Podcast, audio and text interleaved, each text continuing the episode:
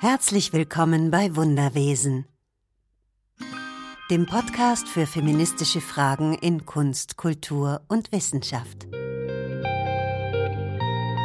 Aber es ist natürlich total viel, wenn man dann so denkt, okay, das heißt jetzt, Patriarchat Kapitalismus und Nationalstaat hängen auf eine unheilvolle Weise zusammen. Okay, wie können wir denn, wie können wir denn uns befreien? Da müssen wir diese krassen, riesigen Ordnungen alle abschaffen. Boah, das scheint ja erstmal so, puh, das dauert ewig, bis wir da hinkommen. Und da denke ich, ist es ganz wichtig auch zu sehen, wie viel sich auch im Hier und Jetzt immer schon in den Praktiken der Menschen, was die Menschen eben machen, um Solidarstrukturen aufzubauen, die so großen Machtordnungen quasi auch oft widersprechen. Schön, dass ihr wieder dabei seid bei den Wunderwesen. Für die heutige Folge habe ich mich in Berlin mit Caroline Wiedemann getroffen. Sie hat ein Buch geschrieben mit dem Titel Zart und frei vom Sturz des Patriarchats. Und wie der Titel schon vermuten lässt, geht es ums Patriarchat, um antifeministische Bewegungen. Es geht darum, wie wir alle zusammen freier und zärtlicher leben könnten, wie wir in unserem Alltag auch schon neue Strukturen schaffen können ja, und das alles analysiert sie im Buch auch vor dem geschichtlichen Hintergrund. Ich finde es sehr interessant und spannend zu lesen. Also eine absolute Leseempfehlung. Und jetzt könnt ihr alles weitere von Caroline hören. Ja, vielen Dank. Ich freue mich sehr, dass ich bei dir in deinem Podcast zu Gast sein darf. Habe mich sehr über die Einladung gefreut. Und ja, ich stelle mich kurz vor. Mein Name ist Caroline Wiedemann. Ich bin Journalistin und Soziologin, Autorin. Ich habe in Hamburg Journalismus und Soziologie studiert und danach auch noch eine Doktorarbeit in Soziologie geschrieben, in der ich mich mit neuen Kollektivitäts- und Protestformen über das Internet befasst habe. Und ich habe parallel immer auch als Journalistin gearbeitet und vor allem als Journalistin dann ja zunehmend in den ja, letzten zehn Jahren zu Geschlechterverhältnissen auch geschrieben. Das war natürlich ein Thema, das mich auch schon allein dadurch, dass ich als Frau sozialisiert wurde und meine Erfahrungen gemacht habe, hat mich dieses Thema natürlich auch schon als Jugendliche oder dann spätestens als Studentin und spätestens vielleicht als Praktikantin in verschiedenen Redaktionen wurde ich mit, mit der Auseinandersetzung damit, was es heißt, Frau zu sein in unserer Gesellschaft konfrontiert und habe das dann eben in journalistischen Artikeln auch aufgegriffen. Die Frage eben, gibt es eigentlich noch so etwas wie das Patriarchat in Deutschland, die mich dann vor allem als so die rechten Mobilisierungen stark wurden, auch beschäftigt hat, so Antifeminismus und dann aber eben auch auch durch mein Umfeld eine Auseinandersetzung damit, was es eigentlich heißen könnte, feministischer zu leben, auch feministischere Beziehungen zu führen. Und genau, das habe ich dann in, in mein Buch Zart und Frei, ich das zusammengeführt, die verschiedenen ja, Auseinandersetzungen, die ich schon als Journalistin davor auch mh, hm, aufgeschrieben hatte. Und ich unterrichte, jetzt wenn es noch weiter um die Vorstellung geht, ich unterrichte auch an Universitäten. Ich habe beispielsweise letztes Semester im Wintersemester an der Humboldt-Universität in Berlin in den Gender Studies auch quasi so die Einführung in feministische Theorien gelehrt und liebe es eben mit Studierenden mich auszutauschen und, und von denen auch immer wieder herausgefordert zu werden. So. Kannst du denn feststellen, dass, dass der Begriff Feminismus, sagen wir mal, wieder mehr auftaucht oder war der eine Zeit lang auch ein bisschen verschwunden? Ja, also das kann ich auch an meiner eigenen Biografie so nachzeichnen. In den 90ern, Anfang der Nullerjahre war Feminismus eigentlich kein Begriff, der unter jungen Leuten noch besonders verwendet wurde. Das kann ich an der eigenen Erfahrung so bestätigen, aber auch natürlich durch viele Recherche, die ich dann auch für mein Buch gemacht habe, zu dieser sogenannten postfeministischen Zeit. Also das haben auch verschiedene Autorinnen eben als die Zeit des Postfeminismus beschrieben, die 80er, 90er Jahre, in denen es eigentlich auch einen Backlash gab auf die zweite große Frauenbewegung, so hieß es damals ja noch, hin und Feminismus dann gesamtgesellschaftlich wirklich mh, total marginalisiert wurde und auch diskreditiert war. Also Emanze in den 90ern quasi als Schimpfwort galt und natürlich gab es in kleinen Nischen, vor allem an Universitäten, weiter ja Auseinandersetzungen mit feministischer Theorie und natürlich auch da entsprechend feministische Kämpfe weiterhin. Aber in dieser Phase, vor allem eben so 80er, 90er und auch eben noch Anfang der Nullerjahre, gab es nicht so eine große feministische Bewegung, wie sie sich eben in den letzten Jahren wieder gebildet hat, in den letzten Jahrzehnten auch transnational so.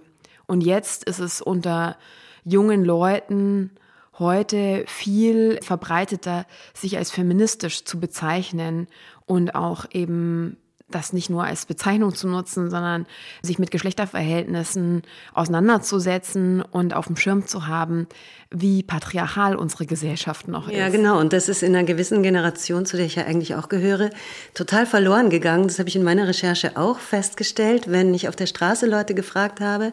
Gerade von den jungen Leuten war ich total überrascht, dass die eigentlich ganz viele gesagt haben, sie würden sich als Feministin bezeichnen. Aber bei den Älteren war es so, ja, erst nach längerem Nachdenken vielleicht haben sie dann, dann habe ich immer gefragt, glaubt ihr denn, dass es Ungerechtigkeiten gibt? Und da sind dann alle eigentlich, ja, natürlich gibt's die und so weiter. Also eben der Begriff hat tatsächlich eine Zeit lang sehr gelitten. Und du beschreibst ja auch sehr schön in deinem Buch, wie, also wie stark das Patriarchat noch ist und wie das auch historisch durch die ganze Zeit ähm, so Mechanismen hat, mit denen es sich selbst aufrechterhält. Ja. Kannst du darüber ein bisschen was erzählen? Ja, gerne. Also mm, in dem Buch versuche ich erstmal auch so eine gar nicht unbedingt die Geschichte des Patriarchats, weil das ist, wäre quasi eigentlich fast nochmal zu viel gewesen, aber zweierlei. Einmal eine Geschichte der Patriarchatskritik, also letztlich der feministischen Kritik, weil erst ab da, wo das Patriarchat quasi kritisiert wurde, wurde es ja überhaupt benannt. Lange war es ja irgendwie auch so selbstverständlich, dass es eine Männerherrschaft gab und feministische Kämpfe wurden unsichtbar gemacht und also der Begriff kam erst durch Engels, dann wurde der verbreitet, eigentlich der Patriarchatsbegriff und das, das war eben eben ja sehr spät, dass das Patriarchat so benannt wurde. Und dann das andere, was ich im Buch auch mache, nicht nur eben die Geschichte der Patriarchatskritik, sondern auch die Geschichte letztlich so, darauf hast du ja auch gerade angespielt, darauf, wie sich das Patriarchat, also eine Männerherrschaft in unserer Gesellschaft mit, mit anderen Herrschaftsverhältnissen, mit der Art, wie unsere Wirtschaftsweise funktioniert, also wie sich Patriarchat und Kapitalismus und dann aber auch der, der Nationalstaat, also auch so eine völkische Ordnung, wie das sich verbunden hat über die Jahrhunderte und quasi in ihren Wirkmechanismen sich diese Ordnungen so stärkten. Und genau, das würde ich sagen, sind so eigentlich so zweierlei Geschichten. Und natürlich ist auch diese Geschichte von, wie haben sich Kapitalismus und Patriarchat und der moderne Nationalstaat, also in der bürgerlichen Gesellschaft, wie haben sich die so quasi wechselseitig bestärkend entwickelt, die fasse ich zusammen und stelle die natürlich auch in, ein, ja, in einer gekürzten Weise dar. Aber die ja, die zentralen Mechanismen, soll ich da, soll ich da schon drauf eingehen? Oder das ist ja so ein großes Thema. Es ist ein Riesenthema. Wir werden das sowieso nicht vollständig abdecken können, aber die Leute sollen ja auch dein Buch lesen. da können sie das dann ausführlich. Also, äh, ja. ja. Ähm, aber natürlich, ich finde ja gerade das so interessant, weil ich meine, dein Buch heißt Zart und Frei und in den letzten beiden Kapiteln stellst du ja auch andere Lebensmodelle, andere Lebensformen vor, mit denen du dich ja auch stark beschäftigt hast. Und die Grundlage ist ja überhaupt erstmal zu verstehen, wie diese Strukturen, diese patriarchalen Strukturen unsere Gesellschaft durchdringen und ja. wie wir uns quasi, und das hast du ja gerade auch beschrieben, im Zusammenhang mit, diesem, mit dem Kapitalismus, wie wir uns selbst unfrei. Machen auf eine ja. Art oder gemacht werden. Ja, total.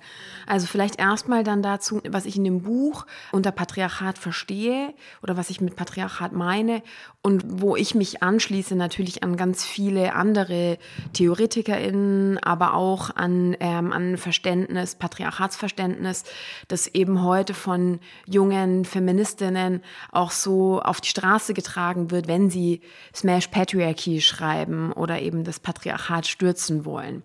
Weil lange war eben auch der Begriff des Patriarchats dann gar nicht mehr so in Verwendung. Also auch unter denen, die Gender Studies studiert haben, gelehrt haben, auch die haben eine Weile den Begriff gar nicht mehr so genutzt, weil der auch in der zweiten Welle der Frauenbewegung ein sehr spezifisches Patriarchatsverständnis hatte und da quasi jetzt mal runtergebrochen vor allem eine Männerherrschaft meinte und noch kein intersektionales Verständnis mittransportierte, nämlich verschiedene andere Herrschaftsverhältnisse, etwa Rassismus und die Wechselwirkung zwischen Rassismus und Sexismus überhaupt nicht mit einbezogen hat. Also so ein Patriarchatsverständnis, wie es ja auch etwa von Alice Schwarzer noch vertreten wurde. Wobei natürlich diese Arbeiten der zweiten also der vorigen Wellen des Feminismus und deren Patriarchatskritik total wichtig waren und es immer im Feminismus so läuft, dass wie in den meisten Befreiungskämpfen, dass natürlich auch vorangegangene Theoriebildung und aber auch Kämpfe, Errungenschaften aufgebaut wird. Absolut und die sich halt weiterentwickeln. Genau und das, was ich als Patriarchat fasse und wie es eben angelehnt ist an, an das, also was einfach allgemein jetzt so unter Patriarchat in den neuen Kämpfen verstanden wird, da geht es nicht nur um eine Männerherrschaft. Da wird nämlich erstmal überhaupt unter Patriarchat verstanden die gewaltvolle Ordnung, in, mit der Menschen überhaupt in zwei Gruppen immer aufgeteilt werden. Also dass überhaupt angenommen wird, dass es von Natur aus zwei verschiedene Menschengruppen gäbe, Männer und Frauen, und dass denen dann verschiedene Eigenschaften immer noch zugeschrieben werden, dass die naturalisiert werden, so Eigenschaften.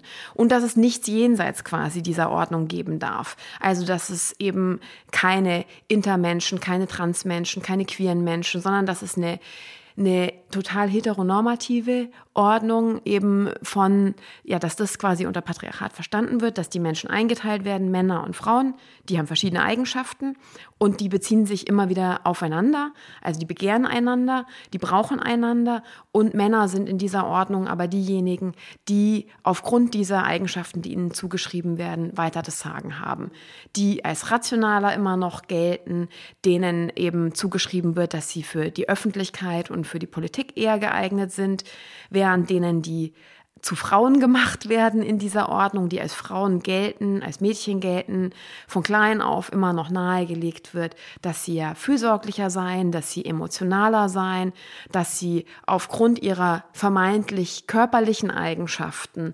Gebärfähigkeit und so weiter, daraus wird dann abgeleitet, ah ja, das sind diejenigen, die eben für die Wärme, für das Zuhause, für alles Emotionale zuständig sein. Und in dieser Ordnung Ordnung ist eben klar, wer das Sagen hat. Und es ist klar, dass Menschen, die nicht in, in diese binäre Ordnung passen, ausgeschlossen werden, unterdrückt werden und so weiter. Was auch zeigt, warum es so viel Gewalt gegen trans- und queere Menschen gibt. Und das, das Prinzip, also diese binäre hierarchische Geschlechterordnung, das ist das, was ich als Patriarchat bezeichne. Und diese Ordnung hat sich eben in unserer Gesellschaft mit der Etablierung der bürgerlichen Gesellschaft und einer kapitalistischen Gesellschaftsordnung immer weiter auch verfestigt.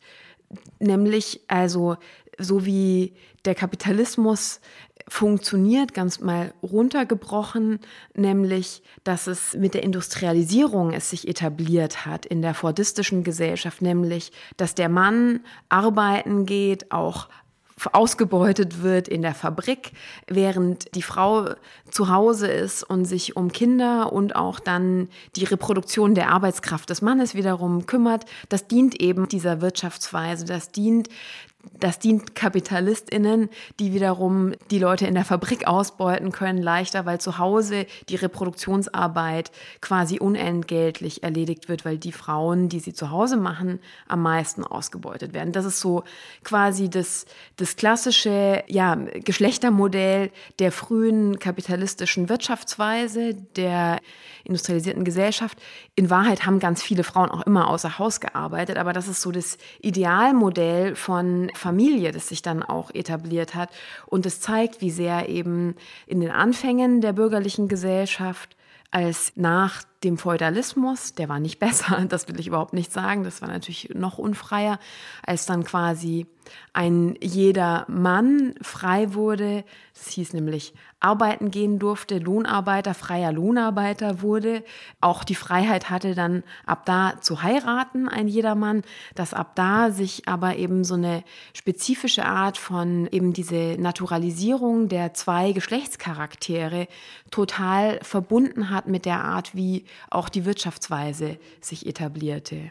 Ja, und die Naturalisierung ist natürlich genau der Trick, mit dem man die Menschen dann an die Angel kriegt, wenn man sagt, da können wir ja überhaupt nichts dran ändern. Das ja. ist nun mal einfach so. Ne? Ja. Und damit ist ja für beide Teile in dieser binären Konstruktion nicht wirklich was gewonnen. Nee, genau. Da werden dann Rahmungen quasi auch für die Charakterentwicklung, kann man so sagen, vorgegeben. Also für das, was ich überhaupt sein darf, was ich auch vielleicht an eigenen Bedürfnissen überhaupt zulasse. Also Subjektivierung, da komme ich selber aus so einer Foucault'schen Denkschule, die Art, wie, wie Menschen eben zu Subjekten gemacht werden und dann entsprechend lernen, die, die Welt zu sehen und Dinge zu sagen und zu denken, dass das ja auch auf eine Art eben sehr stark geprägt ist von dem, wie, wie Gesellschaft außenrum funktioniert, wie die Diskurse sind, wie die anderen mit einem umgehen, wie die Ordnungen sind, wie sind Gesetze, wie ist quasi Architektur, wie werden Häuser gebaut und so weiter. Und darin werden von klein auf Menschen eben als zwei verschiedene Gruppen adressiert und haben dann entsprechend auch ihre Spielräume, die werden gerahmt so. Da gibt es natürlich total viel, also Entwicklung. Es ist mittlerweile ganz vieles natürlich ganz anders als vor 100 Jahren oder als vor 150 äh, Jahren. Aber trotzdem, das ist ja was, womit auch sich viele befassen, viele feministische Kritikerinnen, wie sehr immer noch schon im Kindesalter in unserer Gesellschaft heute die Kinder eingeteilt werden in Jungen und Mädchen und da entsprechende schon das Spielzeug anders ist, das nahegelegt wird und das auch im Spielzeug dann schon oft quasi so künftige Berufsvorstellungen auch mit ausgedrückt werden. Ja, ja, und in den Kindergeschichten ja Total. auch. Wer kommt da vor? Was sehe ich da, wenn ich ein Bilderbuch aufschlage oder sowas? Total. Ich finde ja auch so interessant, wie viele Zeichen dieser patriarchalen Strukturen es überhaupt gibt in unserer Gesellschaft. Wie wir auch manchmal im Gespräch miteinander das immer wieder reproduzieren und immer wieder Hierarchien schaffen. Total. Vielleicht, um mal zu sagen, warum spreche ich jetzt überhaupt noch heute von Patriarchat? Wir haben das jetzt so ein bisschen allgemeiner oder abstrakter schon gefasst, aber um mal ganz konkret zu werden. Also in unserer Gesellschaft leben die allermeisten Menschen noch eben so in so heterosexuellen Kleinfamilienkonstellationen. Und in diesen Konstellationen, da geht es oft auch gut zu. Oft schaffen Menschen es, sich gut auseinanderzusetzen und da auch äh, sich jeweils Freiheiten zu geben und ihre Geschlechtscharaktere nicht derart patriarchal auszuleben, wie es quasi eigentlich so das Machtverhältnis im Grunde vorgibt. Gleichzeitig ist eben die Tatsache, dass in unserer Gesellschaft fast jeden zweiten Tag eine Frau von ihrem Mann oder Ex-Mann ermordet wird, ist auch eben einer patriarchalen Struktur geschuldet, in der diejenigen, die zu Männern gemacht werden, die männliche Subjektivierung ist auch sehr gewaltvoll. Die lernen selber ja wiederum Gefühle zu unterdrücken, lernen gleichzeitig, dass diejenigen, die ihnen als Frauen, als Gegenüber präsentiert werden, für sie verfügbar sind, verfügbar sein sollen, dass die auch eben entsprechend alle Eigenschaften haben, die sie in sich selber nicht ausleben dürfen. Und eben männliche Sozialisation bedeutet auch, dass sie adressiert werden als diejenigen, die überlegen sind, die unabhängig sind und gleichzeitig aber heterosexuell sein sollen. Sie erfahren sich also auch als abhängig von denen, denen sie eigentlich überlegen sein sollen. Das produziert auch in unserer Gesellschaft weiterhin eben ganz viel Gewalt gegen Frauen und auch sexualisierte Gewalt viel. Das ist das eine. Also was wir eben an den Zahlen dann sehen, wie krass verbreitet eben Gewalt gegen Frauen und sexualisierte Gewalt ist. Das andere, was auch in dieser patriarchalen Ordnung immer noch reproduziert wird, nicht nur die Annahme, Frauen, Frauenkörper müssten verfügbar sein und sich fügen den Männern. Und wenn sie es nicht tun, werden sie auf eine Weise bestraft. Dann werden sie vergewaltigt oder im, äh, also im krassesten Fall umgebracht.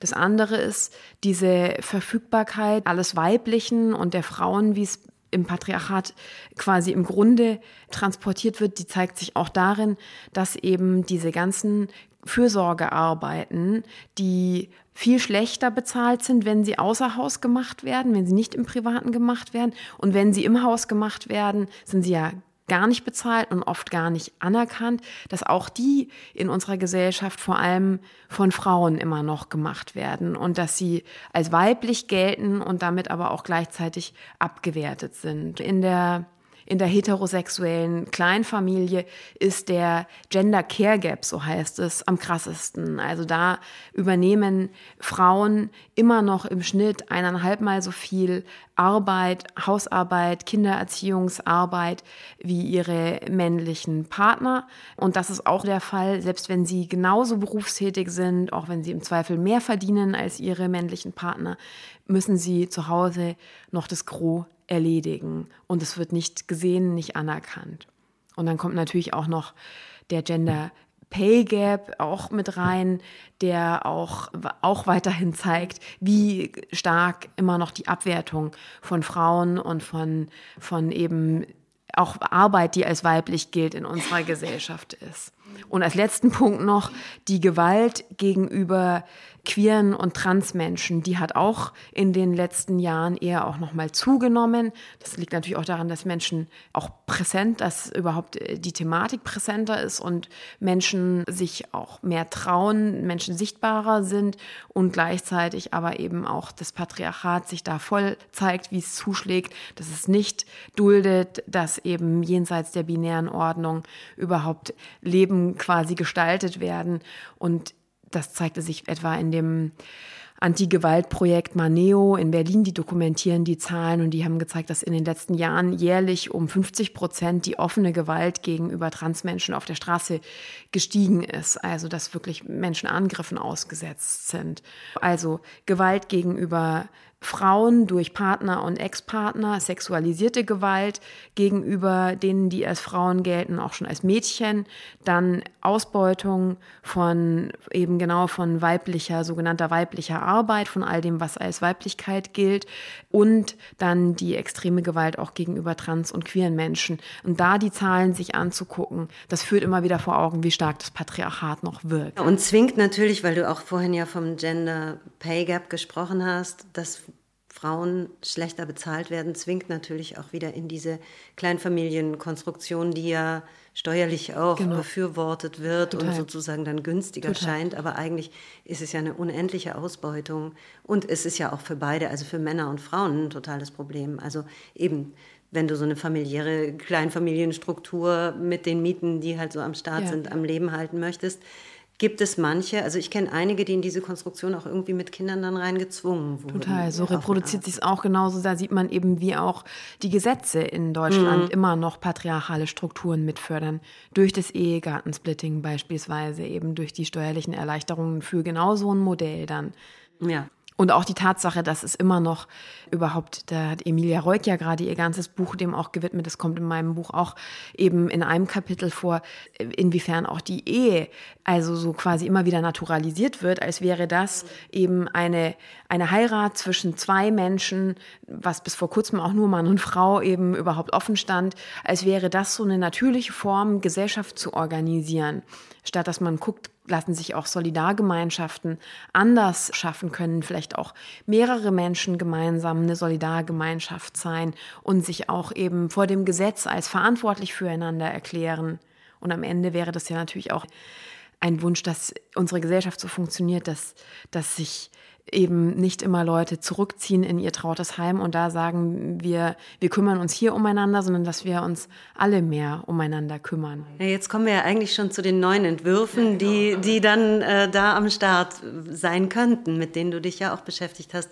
Was ich auch sehr interessant fand und irgendwie natürlich auch Räume aufmacht, mal nachzudenken, wie könnten wir, wie könnten wir denn freier leben? Also vielleicht würde ich noch mal ganz kurz, bevor wir ja. zum Befreien gehen, aber sicher auch ähm, nur noch, weil ich das auch voll wichtig finde, mit reinzuholen in diesen komplexen Zusammenhang, wie wirkt eigentlich eben eine kapitalistische Wirtschaftsweise und eine patriarchale binäre Geschlechterstruktur zusammen. Da noch mal vielleicht kurz auch zu sagen, natürlich Frauen können heute auch Bundeskanzlerinnen werden und trotzdem haben wir gerade gesehen anhand der Zahlen, wie sehr sich dieses Modell, das eben das Weibliche als das Fürsorgliche gilt und gleichzeitig als das, was abgewertet wird und ausgebeutet wird, noch eben fortsetzt. In Privatbeziehungen, aber auch auf gesellschaftlicher Ebene, dass eben auch alle Berufe, alle Branchen, in denen es um, um Fürsorgearbeit geht, sei es in Kitas, sei es in der Pflege, aber auch in Schulen, das zunehmend, ich meine, warum wollen so wenig Leute oder warum gibt es so einen Lehrerinnenmangel? Weil auch da natürlich die Bezahlung im Verhältnis zum Arbeitsaufwand relativ schlecht ist und weil es eigentlich gesellschaftlich das genau der Bereich wäre, der gefördert werden müsste. Es ist ja eben die Frage, auf was kommt es uns an? Und in einer, in einer Profi rein profitorientierten oder einer Gesellschaft, die immer mehr auch durch neoliberale Reformen den Sozialstaat abbaut, auf Profitorientierung setzt, da verbindet sich so ein kapitalistisches Ideal mit einem patriarchalen, das eben einen Menschen letztlich als Leitbild setzt, der konkurrenzorientiert ist, die Ellenbogen ausfährt, sich durchsetzt, kämpft, den anderen überlegen ist. Und das ist ein, wirklich ein Leitbild in unserer kapitalistisch-patriarchalen Gesellschaft. Und da würde ich noch einen Punkt gerne mit dazu nehmen. Dieser Zusammenhang wird am Ende nochmal unterstützt durch diese nationalstaatliche Ordnung, in der es auch eben nicht allen Menschen, die nach Deutschland kommen, freisteht, deutsche Staatsbürgerinnen zu werden. Und dieses Modell der Kleinfamilie, in der Frauen auch immer wieder in eine bestimmte Rolle gedrängt werden, das hat auch einen völkischen Ursprung. Also eben einen, in dem nämlich das deutsche Volk sich erhalten soll. Da wird die Frau, äh, wird jede Person, die gebären kann, immer wieder in die Rolle gedrängt, ihren vermeintlich weiblichen Pflichten nachzukommen, nämlich für Nachkommen zu sorgen, sich darum zu kümmern, dass neue deutsche Arbeitskräfte zur Verfügung stehen. Und also da zeigt sich nochmal eine Ebene mehr, wie, wie das zusammenwirkt und wie, wie stark doch auch das Interesse quasi auch eines nationalstaatlich-kapitalistischen Systems daran ist, eine patriarchale Ordnung aufrechtzuerhalten, in der eben Frauen immer wieder an ihren vermeintlich natürlichen Platz gewiesen werden. Das ist natürlich am deutlichsten in so AfD-Propaganda also in rechten Mobilisierungen, die ganz stark immer wieder darauf abgehoben haben, wir müssen die natürliche Familie erhalten und die, die selber natürlich nicht klar gemacht haben, dass diese Familie, die sie da propagieren, überhaupt nicht natürlich ist, sondern dass das eine relativ neue bürgerliche Erfindung ist, eben Mutter-Vater-Kind-Konstellation. Und dass diese Zuschreibung von bestimmten Eigenschaften eben Frauen sind die, die dafür da sind, das Volk zu reproduzieren, die an den Herd gehören, die an die Wiege des Kindes gehören, die den Mann versorgen müssen und so weiter, dass das nicht vom Himmel gefallen ist, diese Ordnung, sondern dass die entsprechend auch einem, einer nationalstaatlichen Organisation dient, in der eben Nachkommen für ein Volk reproduziert werden soll. Und auch nach außen abgegrenzt. Total, genau, total rassistisch dann in der Logik. Das macht dann das auch nochmal klarer, genau. wie sich das gegenseitig bedingt total, eigentlich. Ja. Total.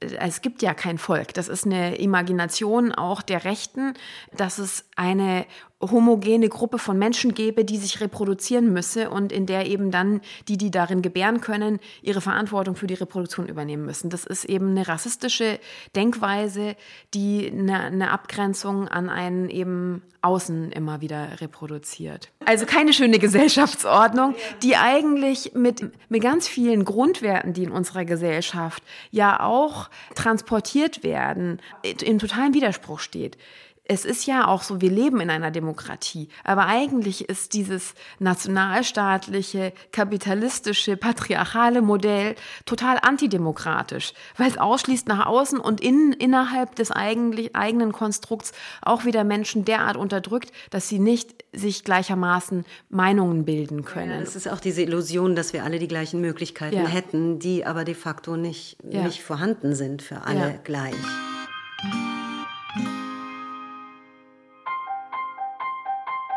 Und natürlich fehlt es auch in dieser Folge nicht, das Präfixspiel, um das Hirn frei zu kriegen. Urlaub für den Denkapparat und ähm, eigentlich völlig sinnfreier Spaß. Los geht's. Mit allen das Präfixspiel und jetzt bist du dran. Das heißt, ich werde jetzt Präfixe und so andere Vorsilbenwörter nennen. Ähm, und du sagst das Erste, was dir darauf einfällt, okay? Weiter machen, zu, hören, auf. Ich will nicht aufhören sagen. Ähm, aufmerksam. Zusammen. Sein. Frei. Heit. Nach. Sicht. Bei. Sammeln.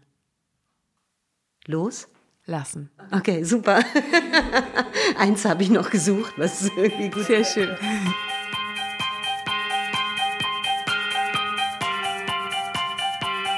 Ja, es wird einem schon manchmal schwummrig. Ja, aber es ist natürlich total, genau, total viel eigentlich, wenn man dann so denkt, okay, das heißt jetzt, äh, Patriarchat Kapitalismus und Nationalstaat hängen auf eine unheilvolle Weise zusammen, haben sich bestärkt auf eine unheilvolle Weise. Okay, wie können wir denn, wie können wir denn uns befreien? Da müssen wir diese krassen, riesigen Ordnungen alle abschaffen. Boah, das scheint ja erstmal so, puh, das dauert ewig, bis wir da hinkommen. Und da denke ich, ist es ganz wichtig auch zu sehen, wie viel eben sich auch im Hier und Jetzt immer schon in den Praktiken der Menschen, was die Menschen eben machen, um Solidarstrukturen aufzubauen, die so großen ähm, Machtordnungen quasi auch oft widersprechen. Wir leben eben nicht in einer Diktatur, sondern es ist eine Gesellschaft, in der es Freiheitsgrade gibt, trotz dieser gesellschaftlichen Ordnungen, die uns oft so gefangen halten. Und da gibt es aber Spielräume und die werden ja auch von vielen schon ganz gut genutzt und viele Kämpfe gegen Ordnungen, die dann eben auch neue Möglichkeiten schaffen, wie etwa auch für das war dann deine Frage ja davor eigentlich, für eben alternative Familienmodelle, für dafür sich überhaupt kritisch mit diesen, mit diesen permanenten Anrufungen als Frau oder Mann auseinanderzusetzen. Mhm. Ja, ja, und eben auch, wenn man jetzt äh, überlegt, wie, wie bilden wir eine Familie oder wie wie funktioniert es auch Kinder großzuziehen, dann, dann stellen sich ja auch so Fragen, wie können wir das organisieren? Also das ist ja auch so, dass dadurch, dass es immer mehr diese Kleinfamilie gibt, die dann auch, ähm, wir kriegen alle immer später Kinder, das heißt, die Großeltern fallen dann irgendwie auch weg. Das heißt, diese Form der Organisation, die es ja vielleicht in einem dörflichen Rahmen, keine Ahnung, immer schon gegeben hat, dass das von der Gruppe aufgefangen wird, die gibt's ja. ja auch schon gar nicht mehr. Ja. Und diese Gruppen wären ja irgendwie auch schön, wenn man die sich selber wieder ja. zusammensuchen könnte und, und dabei nicht so das Gefühl, weil das Gefühl, was, was ja oft vermittelt wird, ist, dass äh, nur diese Kleinfamilie das ist, was funktioniert und wenn das nicht funktioniert, dann stimmt irgendwas mit dir nicht oder mit der Kleinfamilie. Ne? Und das ist ja eine Illusion, weil ganz viele scheitern daran, weil das Modell nicht machbar ist, parallel zu einer dieser kapitalistischen Gesellschaft, in der wir alle ständig gefordert sein sollen und ja. auch ständig leistungsfähig und ja. alles, ja. Ja, ist ja aber eben genau, wie du sagst, in einer Welt, in der auch ähm, die, die Unsicherheiten größer werden, in der immer weniger Menschen sichere Lebensperspektiven haben und die eben die Angst wächst, die Angst vor Armut, die Angst vor Einsamkeit im Alter. Gerade dann gibt es so, so blöde Backlashs und so einen Rückzug in so vermeintlich sichere Ordnungen, die aber eben halt sehr gewaltvoll sind für viele.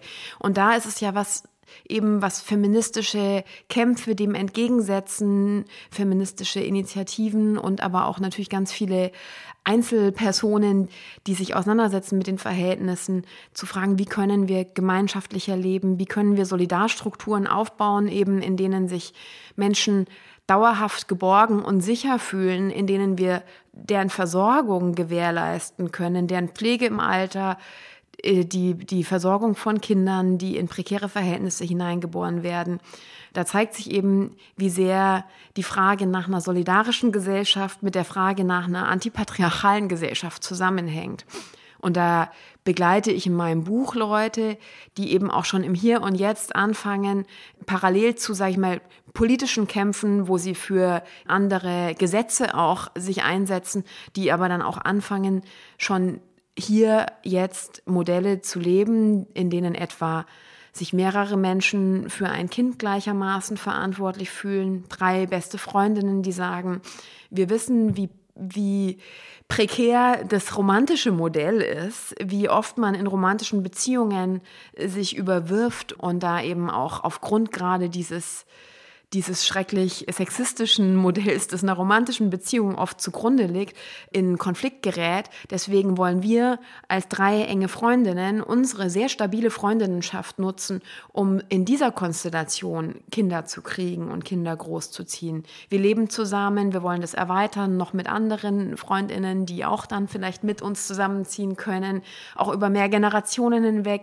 Solche äh, Familienkonstellationen habe ich etwa begleitet für mein Buch. Und das ist natürlich nicht so, dass es da frei von Konflikt ist. Da wird ganz viel auch ausgetragen und es braucht natürlich Zeit und Ressourcen auch, Modelle aufzubauen, in denen man noch nicht so klare Rollen vorgegeben hat, sondern auch sehr viel selbst erfinden muss. Wer vermittelt was dem Kind und so weiter. Aber da muss man ja auch immer wieder, also das ist oft eine Kritik, die dann so kommt, das können sich ja nur ganz bestimmte Leute leisten. Oder das ist sehr voraussetzungsvoll, dafür muss man eben auch irgendwie, keine Ahnung, bestimmte, also Theorien schon gelesen haben, um dann oder eine Bildung haben, um auch alternative Familienmodelle zu erschaffen. Und ich finde da auch immer ganz wichtig zu sagen, oder darauf hinzuweisen, naja, in diesen klassisch patriarchalen Familienmodellen im, im Schnitt ist es auch sehr, sehr anstrengend, nämlich für diejenigen, die darin halt die Frauen sind, die zu Frauen gemacht werden und die sehr viel Leid ertragen müssen und es runterschlucken und so weiter. Genau, ich begleite solche, ich begleite zum Beispiel aber auch Leute, die in der Neuner WG leben und da auch mit verschiedenen Altersgruppen zusammenwohnen und nicht nur sagen, wir kümmern uns gemeinsam um die zwei Kinder, die in der WG aufwachsen, sondern wir kümmern uns auch um diejenigen, die älter sind hier schon mit dabei. Wir teilen auch unsere Ausgaben, versuchen da mal aufeinander aufzukommen. Auf eine Art werden da Kommunenideen, die es natürlich auch schon viel früher gab, aber auch jetzt noch realisiert oder mit denen experimentiert. Und da oft fand ich interessant, auf eine Art eben, die auch Lehren daraus gezogen hat, aus dem, was oft in den äh, so Hippie-Kommunen der 70er Jahre dann eben auch oft nicht so gut lief da war nämlich im Nachhinein ja oft auch die Kritik, dass die sehr patriarchal dominiert waren. Also Enorm. dass da Typen ja, das Sagen hat. Und dass diese sexuelle Befreiung halt am Ende auch nur was war, was dann denen, die darin als Männer sich irgendwie alles genommen haben, zugute kam. Und dagegen sind jetzt diese Modelle, also die Menschen, die ich begleite, über die ja auch vielfach in den letzten Jahren geschrieben wurde, neue Wohnverhältnisse, neue WG-Konstellationen, Wohnprojekte, die sind eben gerade oft sehr feministisch angelegt im Sinne von, die Motivation ist auch, rauszukommen aus so patriarchalen Geschlechterordnungen. Nämlich hier in den neuen äh, Modellen geht es darum, dass Fürsorge quasi der gemeinsame Nenner ist. Und wie können wir hier am besten uns umeinander kümmern? Ja, umeinander und also auch, auch nach außen. Ja, genau, nach innen, nach außen, aber auch sich selbst gegenüber ja. vielleicht einfach auch Gefühle ja. wahrnehmen und sich auch Zeit nehmen zu kümmern und nicht nur zu funktionieren. Das wäre ist wahrscheinlich die Basis für solche Ideen auch. Und es ist natürlich schön, wenn sowas sich dann entwickeln kann daraus. Total. Und was auch ähm, eine andere Entwicklung, die ich total wichtig finde, die jetzt mit, mit diesen Wohnkonstellationen erstmal ganz wenig zu tun hat, also auf den ersten Blick wenig zu tun hat. Was ich auch im, im Buch dann aber versucht habe zu dokumentieren, wie in den letzten Jahren, wie im ja, letzten Jahrzehnt, auch auf, auf eigentlich Druck hin von verschiedenen eben feministischen, internationalen, transnationalen Bewegungen, sei es einmal MeToo, wo sehr offensichtlich wurde, wie krass verbreitet noch sexualisierte Gewalt ist. Und auch für viele, für viele, die davon betroffen sind, so eine Politisierung, nämlich so ein, ah, es ist nicht nur, es geht nicht nur mir so, ich bin also wohl nicht schuld, das ist ja eine Struktur, irgendwie so als Wahrnehmung deutlich wurde und sich damit auch eine eben ein, ein stärkerer Austausch überhaupt zustande kam über diese permanente Erfahrung, immer noch zum Objekt gemacht zu werden in unserer Gesellschaft und verfügbar zu sein körperlich. Das eine Bewegung MeToo und die andere, die total wichtig war, aus dem lateinamerikanischen Raum Ni Una Menos, eine Bewegung, die eben sich dezidiert am Anfang gegen Feminizide richtete, also gegen die, die diese Ermordung von Personen, weil sie Frauen sind und dann ihren Fokus noch weitete auf verschiedene Formen eben patriarchaler Gewalt, auch gegen Transmenschen und so weiter und die dann eben von Lateinamerika auch im europäischen Raum aufgegriffen wurde, diese feministische Bewegung. Und dann ungefähr, also auch in den, in den Zehnerjahren sich so entwickelnd, die großen Streiks von Frauen und Queers, die gesagt haben, wir nutzen jetzt beispielsweise den 8. März nicht mehr nur so als Frauenkampftag, bei dem wir auf die Straße gehen und demonstrieren, sondern wir sagen auch, wir streiken hier. Wir bestreiken eigentlich all die Bereiche, in denen wir permanent so unsichtbare Care-Arbeit erledigen. Das war in, in, in Spanien dann, gab es ganz große Streiks von eben Frauen und Queers, die dann zeigten, mit, indem sie beispielsweise die, die Wäsche auf dem Balkon so mit der Wäsche wedelten oder mit Kochtöpfen klopften, wie krass viel eben noch immer von ihnen übernommen wird. Und da gingen mehrere Millionen auf die Straße und rührten keinen Finger mehr an diesem Tag. Und also genau diese verschiedenen neuen feministischen, queerfeministischen, transnationalen Bewegungen, die haben auch Druck gemacht dann wiederum für neue Auseinandersetzungen auch unter jungen Männern mit dem Patriarchat. Und das sind auch verschiedene so Bewegungen der letzten Jahrzehnte, die ich beschreibe im Buch, die ich auch so wahnsinnig spannend finde, eben auch was, also was die Leute, die auf die Straße gehen und auch wirklich wütend sind, was die bewegen und was die dann auch auf einer Ebene von, wer hat die Verantwortung, sich weiter auseinanderzusetzen bei den Typen oder aber auch dann habe ich auch ein Kapitel, wo es ja um so neue feministische sexuelle Befreiung geht, auch Frauen und Queers, die sich wechselseitig empowern und sagen, okay, wir, wir wollen unsere, uns unsere Sexualität nicht vom Patriarchat hier so irgendwie, ja, nehmen lassen. Das ist wahrscheinlich der Satz, der immer in Interviews zitiert wird. Am Anfang schreibst du, alle hätten besseren Sex, wenn das Patriarchat beendet wäre. Aber das stimmt natürlich, es zieht sich natürlich in alle äh, Bereiche, bis eben, wie gehen wir miteinander sexuell um, ja. was, äh, was gestehen wir uns zu und was nicht, wie sind die Rollen verteilt. Und ich fand das auch sehr interessant, wie eben, was du gerade beschrieben hast, dass, wie die Männer sich auch zum Teil damit auseinandersetzen und und dann hast du so Gruppen begleitet auch? Oder es gibt auch Leute, die so, so Coachings und so, ja. so Kurse machen. Genau. Genau, das ist auch ein Kapitel, wo ich eben darüber schreibe, dass, dass unter jungen Männern so eine kritische Auseinandersetzung mit Männlichkeit zugenommen hat. Also das, das ist immer die Frage, wie kann ich so eine Zunahme dokumentieren? Das sieht, zeigt sich etwa in zunehmenden Angeboten an so Kursen und Coachings und so weiter, wo sich Männer oder aber auch eine Person, mit der ich lang äh, gesprochen habe, ist auch eine queere Person, die selber eine männliche so Sozialisation aber erlebt hat, die wiederum so Angebote schaffen mit jungen Menschen, oft dann aber auch dezidiert eben mit jungen Cis-Typen, sich zusammenzusetzen über, sei es auch mal mehrere Wochen und zu gucken, so, hey, wie können, wie können wir eigentlich pro-feministisch agieren? Wo fangen wir da an? Als erstes bei der Auseinandersetzung, der kritischen Auseinandersetzung damit, was eigentlich für uns Männlichkeit bedeutet, was für Privilegien mit, äh, damit einhergehen, männlich zu sein in unserer Gesellschaft und was für ja auch äh, Mechanismen und Verhaltensweisen Frauen gegenüber verinnerlicht wurden und so. Und das fand ich also sehr spannend natürlich auch da zu gucken, was tut sich da und inwiefern übernehmen eben diejenigen, die aufgrund der patriarchalen Ordnung mehr Macht und mehr Freiheit haben, auch dann die Verantwortung daran zu arbeiten, dass das nicht mehr so ist. Mhm, genau, und sagen nicht, ich habe damit eigentlich gar nichts zu tun mit dem Patriarchat, Genau. Also weil oft gibt es ja auch so eine Blindheit gegenüber den eigenen Privilegien. Total. Ja.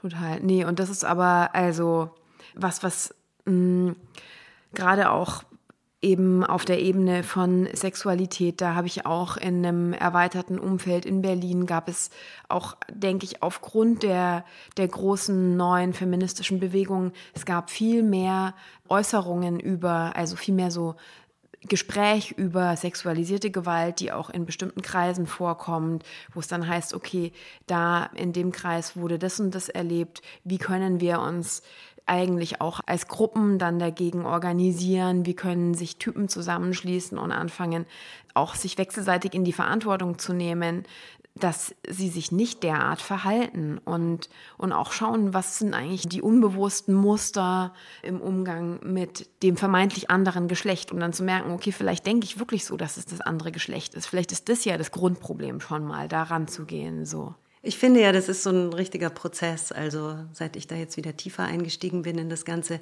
merke ich so viele kleine Dinge, auch an mir selbst ja. natürlich, die internalisiert sind, die ich einfach tue oder auch in meinem Umfeld. Und ich finde, das ist eigentlich, das ist ja eigentlich unser, äh, also das ist eigentlich das Gold, was wir haben, wo ja. wir sagen können, daran können wir echt was ändern. Ja. Wie gehen wir miteinander um und um jetzt den Bogen zu spannen, war das von, für dich ein Antrieb, dieses Buch zu schreiben?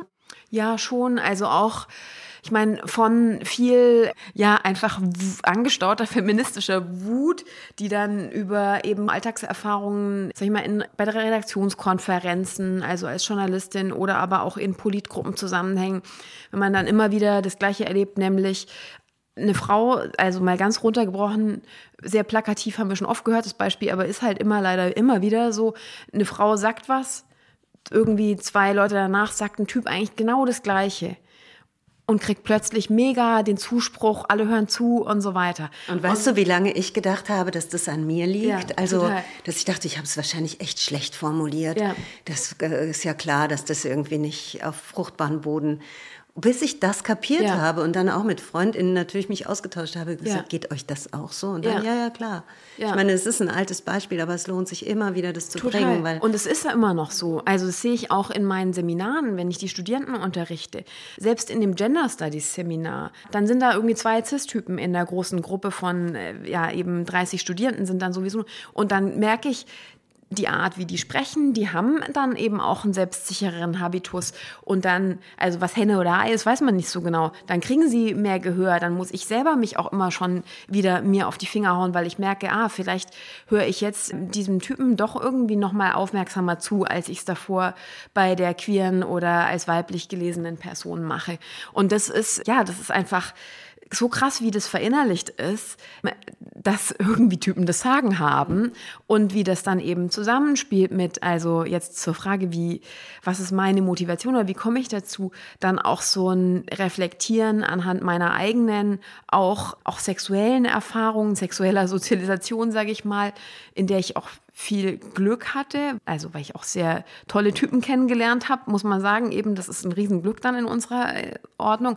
Und gleichzeitig aber auch Scheißerfahrungen gemacht habe und von so vielen Freundinnen Geschichten kenne, dass dann natürlich als Soziologin angefangen habe zu recherchieren, sich dann zeigte, boah, es ist wirklich, wenn die Mehrheit der jungen Frauen sagt, guter Sex ist für sie, wenn sie keine Schmerzen haben und dem Typen gefallen, wie etwa die Soziologin Peggy Orenstein belegt hat, also die zeigt, dass es 90 50 Prozent der jungen Frauen, die sie inter interviewt hat, unter 25 so angegeben haben, denke ich so, nein, da muss sich wirklich noch so viel ändern.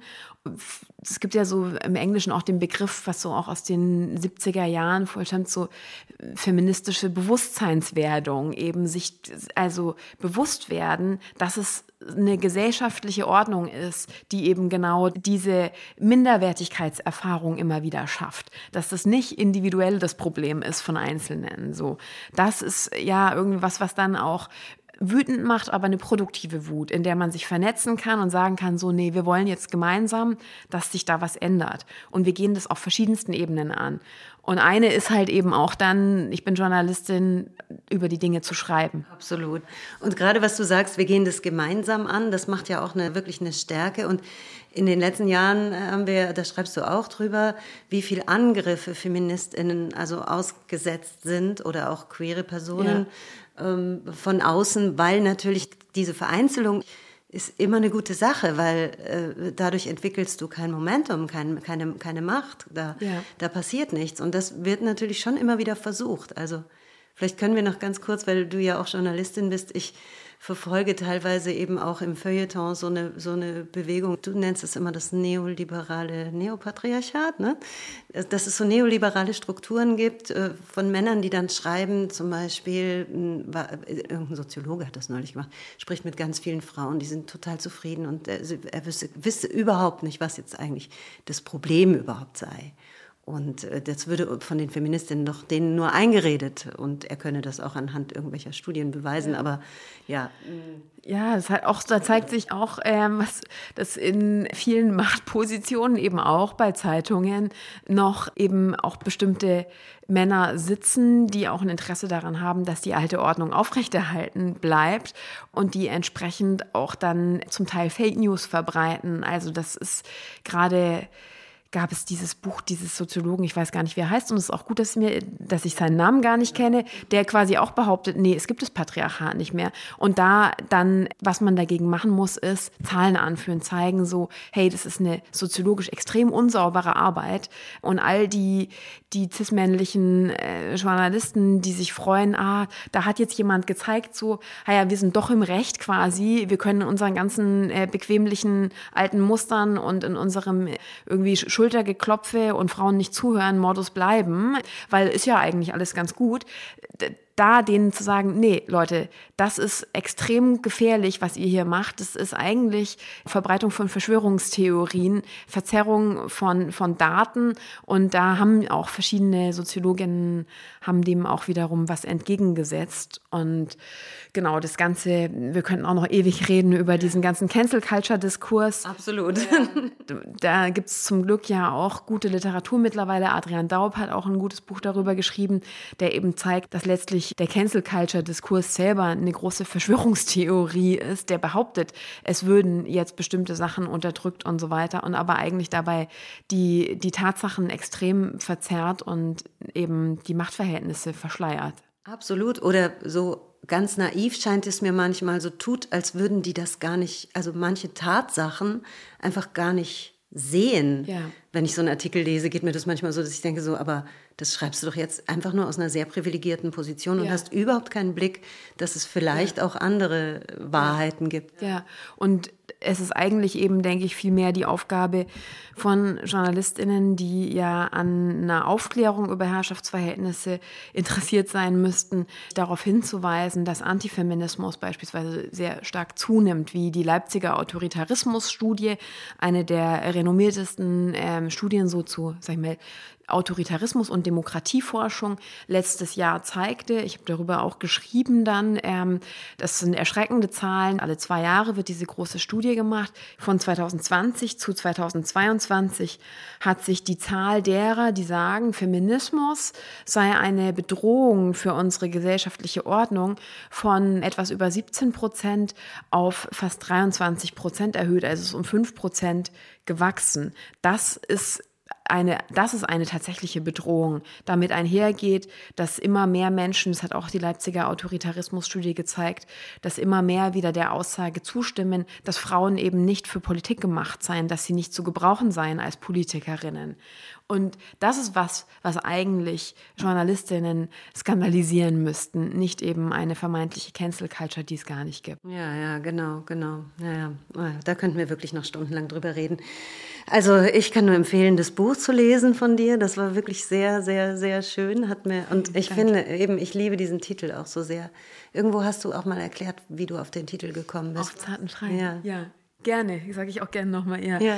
Also eigentlich ist es nämlich so eine Kombination aus verschiedenen Dingen, die ich natürlich gelesen habe, bei anderen. Und Bell Hooks, die greife ich auch auf in dem Kapitel über, über Liebe. Wie kann eigentlich Liebe jenseits vom Patriarchat funktionieren? Wie können wir uns lieben und einander eben dann auch auf eine ganz unf, also das ist natürlich in der Gänze in unserer Gesellschaft schlecht möglich, aber wie können wir immer wieder versuchen, uns möglichst unvoreingenommen, voller Vertrauen und solidarisch begegnen und lieben.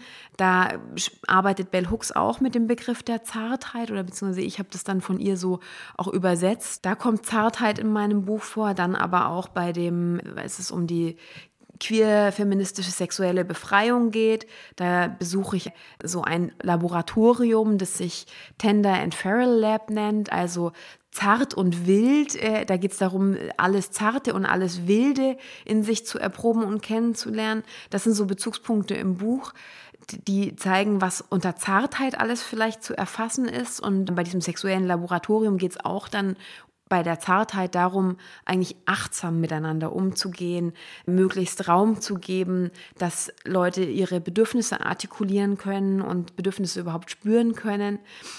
Und ein Bezug, den ich im Buch nicht so explizit mache, der mir schon vor ein paar Jahren, als ich meine Magisterarbeit 2009 irgendwie geschrieben habe, die Zartheit so nahe brachte, da habe ich mich eigentlich mit der Frage beschäftigt, wie sehr werden auch zwischenmenschliche Beziehungen, gar nicht nur Liebesbeziehungen, sondern alle Beziehungen zunehmend so ökonomisiert, unter ökonomischen Kriterien gefasst, so Kosten-Nutzen-Rechnungen und so weiter. Und habe da auch mich mit Frankfurter Schule und kritischer Theorie beschäftigt und Adorno gelesen, der jetzt nicht der große Feminist ist, aber auch wichtige Sachen geschrieben hat. Und der hat in Minima Moralia die Zartheit so wahnsinnig wahnsinnig schön definiert und schreibt da, Zartheit ist das Bewusstsein von der Möglichkeit zweckfreier Beziehungen, das selbst die Zweckverhafteten noch streift. Also dieses Bewusstsein von der Möglichkeit, dass wir uns eben auch auf eine Art begegnen können, die zweckfrei ist das ist in dieser Welt schlecht möglich gerade, aber wir haben das Bewusstsein, dass es möglich sein kann, wenn wir die Bedingungen verändern. So. Und das ist was, was eigentlich, finde ich dann, deswegen zart und frei, Zartheit und Freiheit bedingen sich. Also man kann nicht frei sein, wenn man nicht zart miteinander ist und nicht zart mit sich selbst ist. Absolut. Ja, super. Vielen, vielen Dank. Ähm, ach, ich hätte noch so viele schöne Fragen an dich, aber ich glaube, ich lasse es gut sein. Was wolltest du werden, als du klein warst? Verschiedenes. Ähm, tatsächlich wollte ich einmal Friseurin sein, weil es ist natürlich auch wieder, zeigt sich auch stark weibliche Sozialisation, aber auch die Nähe, die eben ich selber mochte es sehr gerne, bei der Friseurin zu sitzen und, äh, und diese Nähe zu erfahren auch. Und, ähm, und ich wollte auch ähm, ich wollte eigentlich, genau, es ist ja ganz schön, wenn Kinder auch so alles Mögliche werden wollen. Ich wollte auch mal Feuerwehrfrau werden, um mal so kurz die Geschlechterstereotype zu vermischen. Und das sehe ich jetzt gerade bei meiner Nichte, die alle möglichen, die ist zwei und die fährt total ab auf alle möglichen Fahrzeuge, die sie so mitkriegt. Und gleichzeitig ist es schon was, was in der Kita eben ihr nicht als Spielzeug gegeben wird, was so, nicht mehr davon ausgegangen wird, dass sie als Mädchen sich damit ja, beschäftigen ja. könnte. Ich habe ja auch mit zwei, zwei Schweizern gesprochen über Queer und der, da, die haben berichtet von einem Workshop, da wollte sich ein Junge, ein vierjähriger Junge als Prinzessin verkleiden. Und die Eltern fanden es total okay. Aber die anderen Eltern haben sich aufgeregt. Ja, ja, das ist, genau, es Gesellschaft sind so viele auf einmal mm. immer. Ja, und ja. es ist ein langer Prozess, aber man kann sich ja wechselseitig dann immer wieder ermutigen, inspirieren. Ja. Und auch mal kritisieren. Ja, bei mir war es ja umgekehrt. Ich durfte mit Fischertechnik spielen. Und als ich dann aber eine Barbie auch wollte, dann war mein Vater so, ach, nee. Also ich musste mich eher für diese mädchenhaften Sachen dann einsetzen. Ja, ja genau. Eigentlich genau, sollte halt spielerisch alles äh, erprobt genau, werden. Genau, können. alles zusammen. Ja. Und ja. ja, ja, na gut, okay. Vielen, vielen Dank. Sehr Caroline. gerne. Es hat ja auch mir große Freude gemacht. Vielen Dank. Das freut mich sehr. Okay, ich mache jetzt mal